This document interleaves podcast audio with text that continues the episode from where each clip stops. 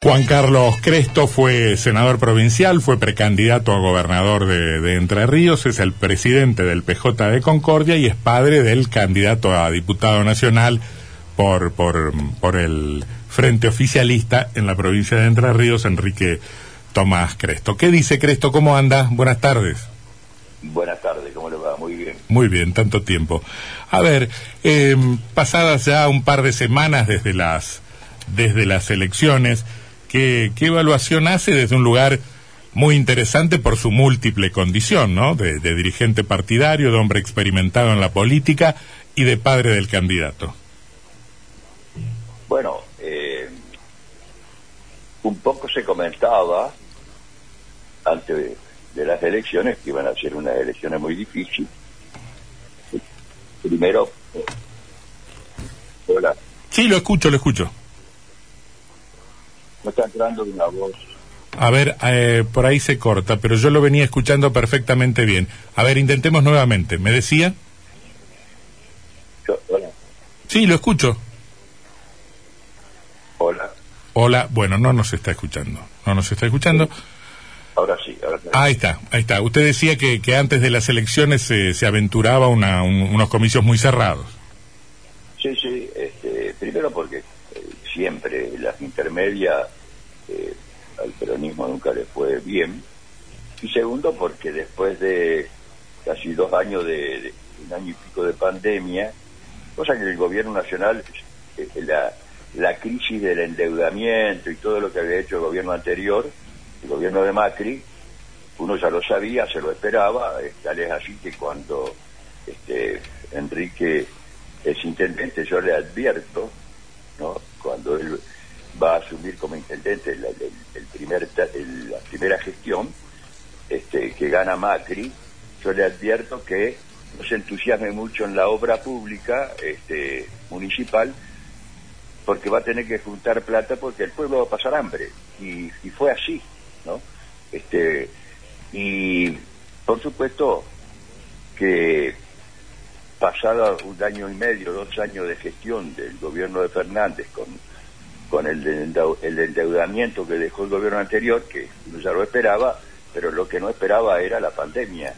Mm. Entonces, por supuesto que llegaron a, a esta elección, paso de elecciones internas partidarias, este, llegaron con una situación bastante crítica en el gobierno este, y la gente manifestó su queja este, a la gestión, eh, tanto nacional como provincial y municipal. Eh, no obstante eso, eh, en Entre Ríos, en esta elección interna partidaria donde el PRO se disputaba el primer lugar con la Unión Cívica Radical, donde uno veía que se realmente se, se decían de todo, ¿no? Este, los candidatos fundamentalmente eh, criticaban mucho a, a, Frigerio.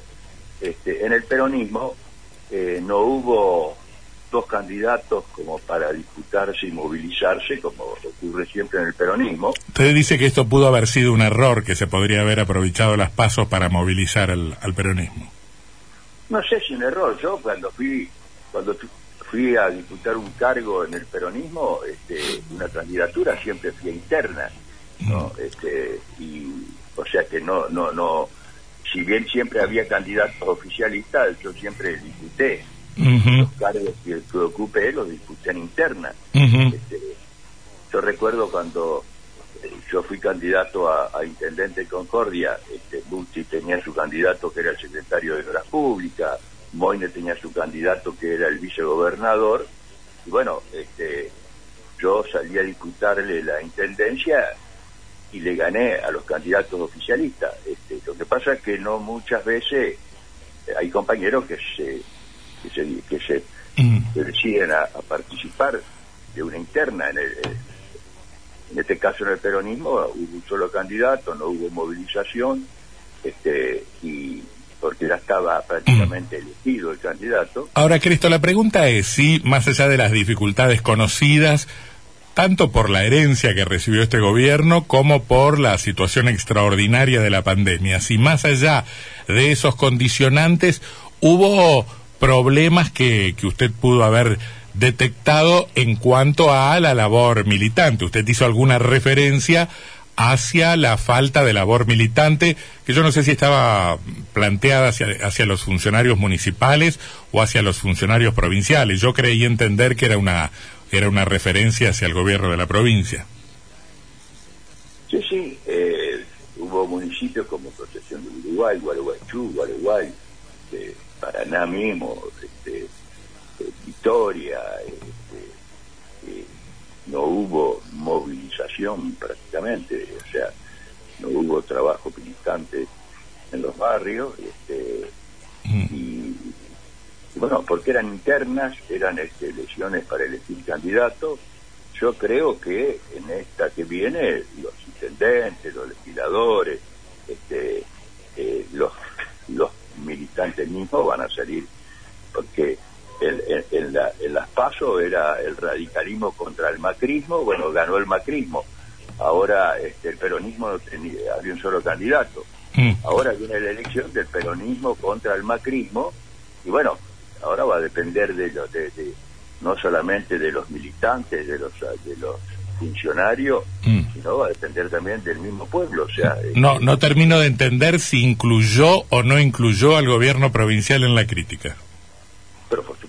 Ah, al, gobierno provincial también. Pero los funcionarios provinciales, todo. Mm. Desde el gobernador para abajo hay que salir a, militar, y lo quiso siempre el peronismo. Mm. Este, hay que bajar a los barrios, hay que caminar, lo, hicimos siempre. Este, y ahora hay que hacerlo de nuevo. Ahora viene este, viene la, elección general y, este, y vuelvo a decir, ahora va a ser el macrismo contra este, contra el peronismo. Quiere, está buscando el voto radical, Cresto, parece, ¿no? No, no, mire, si, si, los, si el movimiento radical, por decirlo movimiento, pues, cuando gobernó Alfonsino, no, hablemos de la época Irigoyen, pero este, el radicalismo es popular y este, es, un, es, un partido popular, o sea, está más cerca hoy del peronismo que, que del PRO. Este, lo que pasa es que, bueno, los radicales en algún momento se fueron, se juntaron con la izquierda del peronismo y les fue mal, ahora se juntaron con la derecha. Este, y bueno, este, ya, me imagino que en algún momento van a tener identidad propia nuevamente. Cresto, Sebastián Martín lo saluda. Em, ¿Le gusta el nuevo gabinete que formó Alberto Fernández después de las PASO? Y bueno, hay que verlo caminar o sea, este, ha puesto gente políticos de peso, como Mansur, este, gente que, que tiene que tiene calle, ¿no? Este, yo creo que va a cambiar un poco, ¿no? Mm. Es más peronista que progresista que era el anterior, al menos lo discursivo. Sí, sí, bueno, este, eh, era muy porteñado en el gobierno anterior. Mm. Este, pero bueno, no creo que esto haga que cambie la situación. Mm. O sea que hoy está disputando, por decirlo, dos modelos. Cuando mm. asumió Macri, lo primero que hizo fue sacarle los remedios a los jubilados, los subsidios a los discapacitados. Este, eh, bueno, cuando subió Fernández, lo primero que hizo fue devolverle los medicamentos a los jubilados. Mm. Los subsidios a los discapacitados. El gobierno de Macri también le devolvió algunos fondos a las provincias. Su, su, hijo los disfrutó como intendente de Concordia. En algún momento era amigo de Frigerio. No, no, no, bueno, sí. Este, no, no, crea, ¿eh? Ah, no, crea, porque sacaron el fondo de las hojas. A mí mm. me, me, contaba Enrique, por ejemplo, que cuando él asume en el Enosa, que creo que tenía 11 obras en todo el país, y este porque Macri, por supuesto, decía, como buen porteño, decía que eh, los municipios tienen que hacer las obras de agua, de cloaca, este, se tienen que cargar los municipios de hacerlo, pero le daban un subsidio de 80 mil millones de pesos. Sí, una escala imposible, una escala imposible para las obras de, saneamiento. Tenemos dos, dos o tres preguntas finales, Juan Cruz Varela le va a hacer una. ¿Qué dice Cresto? ¿Cómo le va? Eh, ¿Cómo encaja la cantidad de gente que no fue a votar? ¿Usted la, atribuye solo a la, a la este, escasa movilización que dice que hubo de parte del peronismo o y digamos y que son votos que, que, perdió el peronismo básicamente o, eso también expresa una crítica a los gobiernos provincial, nacional. Yo, yo, me he reunido con mucha gente después de las elecciones, después de las PASO, me han invitado a varias reuniones y mucha gente lo manifestaba en las reuniones que no fueron a votar porque no resolvieron el problema del terreno, porque no le resolvieron el problema de la cloaca, porque no le resolvieron, o sea, este, y manifestó su queja este, no yendo a votar porque ya sabía que tenía el candidato elegido.